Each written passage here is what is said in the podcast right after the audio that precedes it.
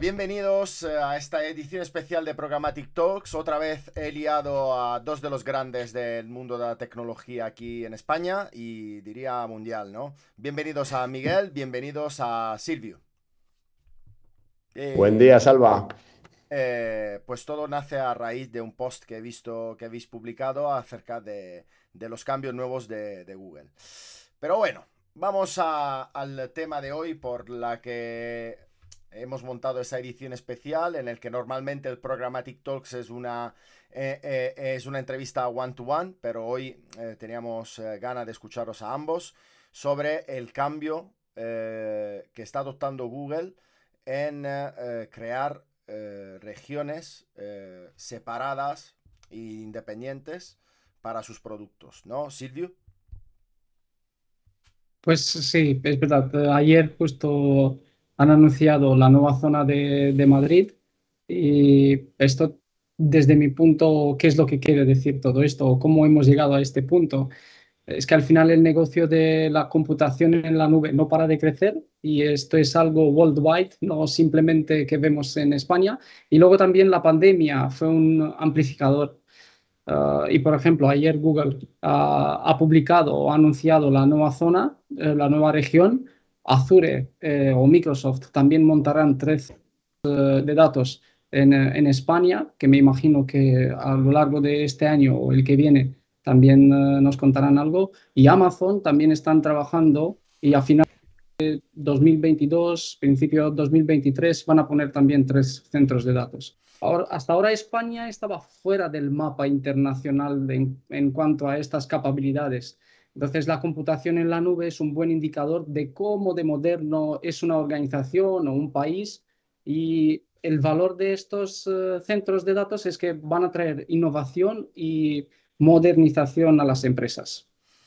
Ah, muy bien. ¿Y qué implica ese cambio a nivel de, productos? ¿Qué, qué implica? ¿Tendremos más servicio? ¿Tendremos un servicio más cerca? Y sobre todo, no sé si sabes cuáles son los servicios que ya se han migrado a la región Madrid. Sí, pues eh, yo no represento a Google Cloud respecto a la que ellos nos proponen, así que directamente te voy a decir eh, lo que nos contó Isaac Hernández, el Country Manager de Google Cloud Iberia. El tema es, cuando una empresa española utilizaba la nube pública de Google, eh, lo más normal es que tuviera que ir a un data center localizado en Europa, ¿vale? Eh, pero ahora, si conectamos al centro de datos de Madrid, logramos que la latencia sea 20 veces inferior, pasando de 20 milisegundos a un milisegundo en la capital y como mucho 10 en el resto de España, lo que nos permite ofrecer experiencias más ricas al, al usuario. Para nosotros es ultra relevante como agencia y sobre todo para nuestros clientes. Y luego también Google asegura reforzar con esta eh, región cloud su compromiso de soberanía digital europea y española.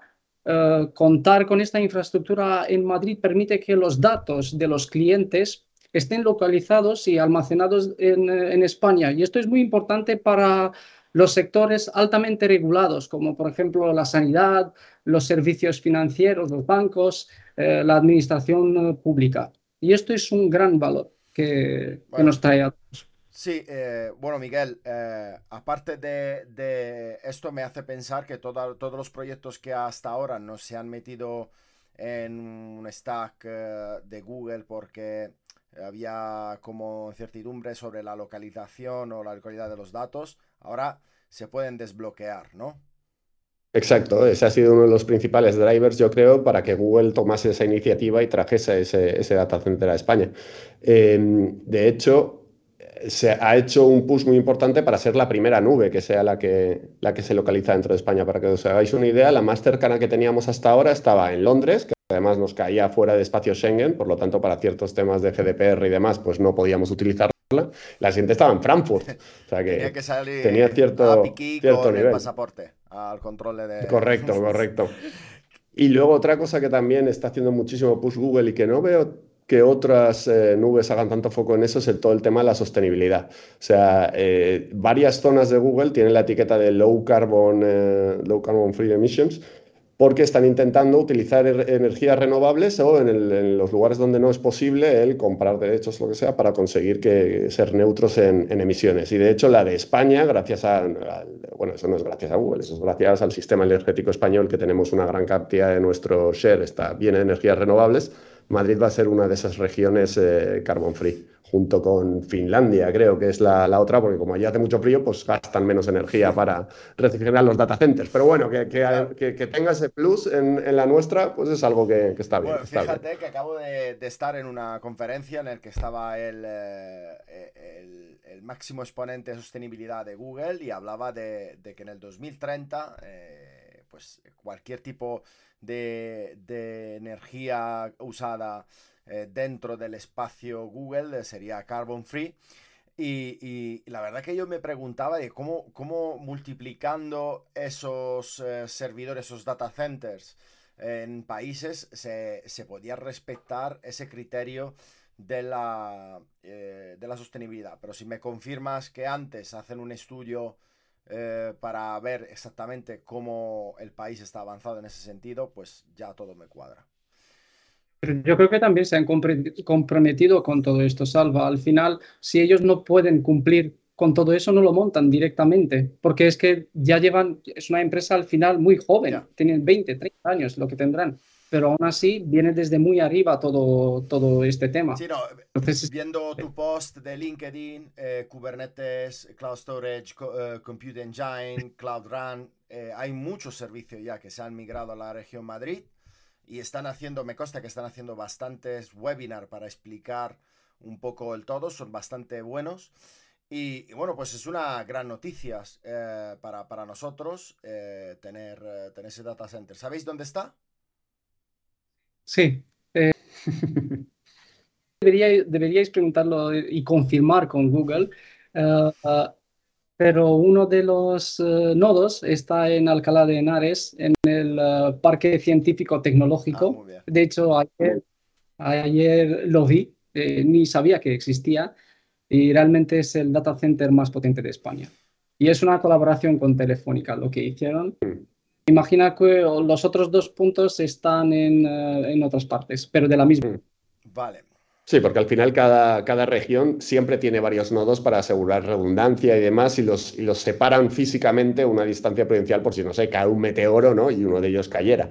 Entonces, en, España ahora mismo tenemos tres, tres, zonas. Dentro de la región hay tres zonas. Y a nivel de servicios y productos eh, que, que tenemos en la región de España, es como mitad-mitad hay como, desplegaron como los servicios más básicos, pero aún faltan muchas cosas. Y es más, nosotros en Media Brands estamos esperando todo el stack serverless que, que Google Cloud tiene en otra región para poder simplemente cambiar un parámetro, una variable, y migrar todos los workloads, más de 100 workloads para más de 30 clientes a esta nueva zona. Eso te iba a preguntar, el cambio de region creo que, que está hecho de forma bastante escalable. O sea, no, no hay que hacer muchos, muchos cambios al código eh, para, para, poder cambiar de una región a otra, ¿no? Depende, depende cómo a nivel de arquitectura de, de, los productos o los pipelines y todo lo que tienes, pero es verdad que luego también Google en todo lo que han creado dentro de GCP está muy bien. Entonces, mm, pues no te puedes equivocar, quiero decir, a la hora de construir una solución o lo que sea. No hay margen. ¿y qué, qué, qué, servicio o producto eh, tú prefieres del stack de Google Cloud Platform?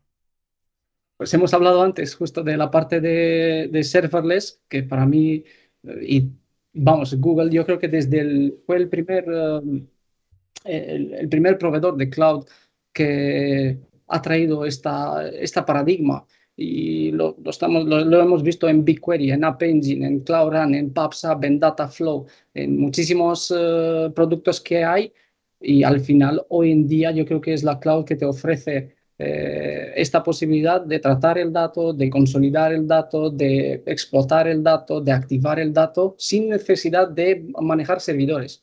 Entonces, para nosotros, por ejemplo, que tenemos un, un pequeño equipo, eh, esto es eh, fenomenal porque al final lo que nos interesa dedicar es exactamente al tratamiento de datos, a la explotación de datos y activar eh, ese dato. Entonces, no sé, para mí, si me preguntas cuáles son mis tres productos favoritos all time de GCP, pues sin dudas Cloud Run, Cloud Build y BigQuery. Muy bien, Miguel. Hombre, yo soy un absoluto enamorado de BigQuery, que te permite hacer todo lo que quieras con lo que es la parte de la explotación del dato sin tener que preocuparte nunca de eh, si vas a tener suficiente eh, use ¿no? para, mover lo que estás haciendo. Vale, bueno, pues eh, dejando de hablar un poco de Google en general, las otras, los dos competidores de Google en ese sentido son Amazon y Microsoft. ¿Se os ocurre otro más o, los demás solo concurren en alguna pieza de, su solución? No sé, yo diría que Amazon es muy, muy, muy grande, AWS. Quiero decir que de momento eh, Google está bien con su stack y todo lo que tienen, pero ellos como fueron los primeros, los pioneros que se dedicaron a esto, eh, pues se han comido el mercado desde el principio, así por decirlo. Y, y realmente eh, si quieres ver diferencias entre los productos que hay en eh, AWS y Google y Azure, sí que las hay. Por ejemplo, un BigQuery no lo vas a encontrar tan fácil en, un, eh, en AWS. Pero luego sí que es verdad que la parte, la capa de Machine Learning o de inteligencia artificial se parecen. Y eso tiene una inspiración fácil desde mi punto de vista. Al final, ellos han fichado a gente de Google, la gente de AWS, se han movido, básicamente. Entonces el conocimiento ha fluido. Eh, bueno, eh, hay algo similar en BigQuery, eh, bueno, perdón, en, AWS que es como BigQuery, que es Athena. no sé si nunca la habéis experimentado, hmm. utilizado. Es algo menos rígido que BigQuery, pero yo la pregunta eh, clave es, ¿vosotros sois partidarios de un sistema híbrido o, Miguel, por ejemplo, eh, tú eres partidario de un sistema híbrido y utilizar, por ejemplo, pues un dato almacenado en un servidor que luego eh, puede estar metido tanto en Amazon como en Google y explotar ambos servicios o crees que es redundante y crea mucha, como llamo yo, diógenes tecnológicas? Hombre, yo creo que al final la flexibilidad y la libertad que da poder utilizar distintos clouds en función de tu caso de uso es, primordial y las empresas pues al final tienen sistemas legacy, tienen todo tipo de cosas. Lo importante es ir a soluciones que te permitan jugar con, con, todo. De hecho, Google, porque nosotros somos muy pro Google, no hay que decirlo, eh, sí que basa todas sus soluciones en, en sistemas open source, de modo que sea fácil entrar y sea fácil salir también. Incluso, de hecho, por ejemplo, de uno de esos productos estrellas que es BigQuery, hoy en día lo puedes desplegar en Amazon y utilizar dentro de Amazon. Entonces, sí, porque al final eh, Amazon no deja de... tú puedes tener un servidor ahí, montarte un Windows eh, y utilizar ese mm. servidor porque no tienes, no sé, no tienes dinero para comprarte un superordenador y puedes utilizarlo ahí en, en la nube, ¿no? ¿Y mm. Microsoft os da la sensación que es un real competidor o se ha quedado un poco atrás en ese sentido? Yo creo que sí. Yo creo que sí que es un buen player, sobre todo porque ellos están metidos en, eh, varias corporaciones. Eh, y no solo con la parte de cloud, pero también con, ah, el suite de... Mm, la ofimática. Y hay productos de mm. eh, similares y buenos. ¿Tipo? Sí, al final de casi cualquier producto que cojas en una de las nubes, el resto de nubes tienen algo similar. Es un Data Fusion, es un Data Factory en Azure. Sí. Vale. Eh, ¿Y IBM está haciendo algo para, estar ahí o si sabéis algo? Eh? Yo, por sacar un nombre, nada. O sea, si no lo sabéis es preocupante porque quiere decir que uno del equipo más pionero pues no ha tenido ni siquiera un equipo comercial que le... O no, nos consideran. Yo creo que en publicidad, en todo lo que es AdTech y MarTech, hay muchas compañías que no, que no saben cómo se está avanzando en la, en la posesión de los datos y, que, y, que, ni siquiera pueden saber que una agencia de medio como MediaBrands pues está, está haciendo cosas grandes con los datos, ¿no? Es un poco... Es un poco... Eh, yo, creo que también con Oracle nos hemos encontrado hace dos, tres, cuatro años igual, pero sinceramente no, no, ni conozco un producto para decirte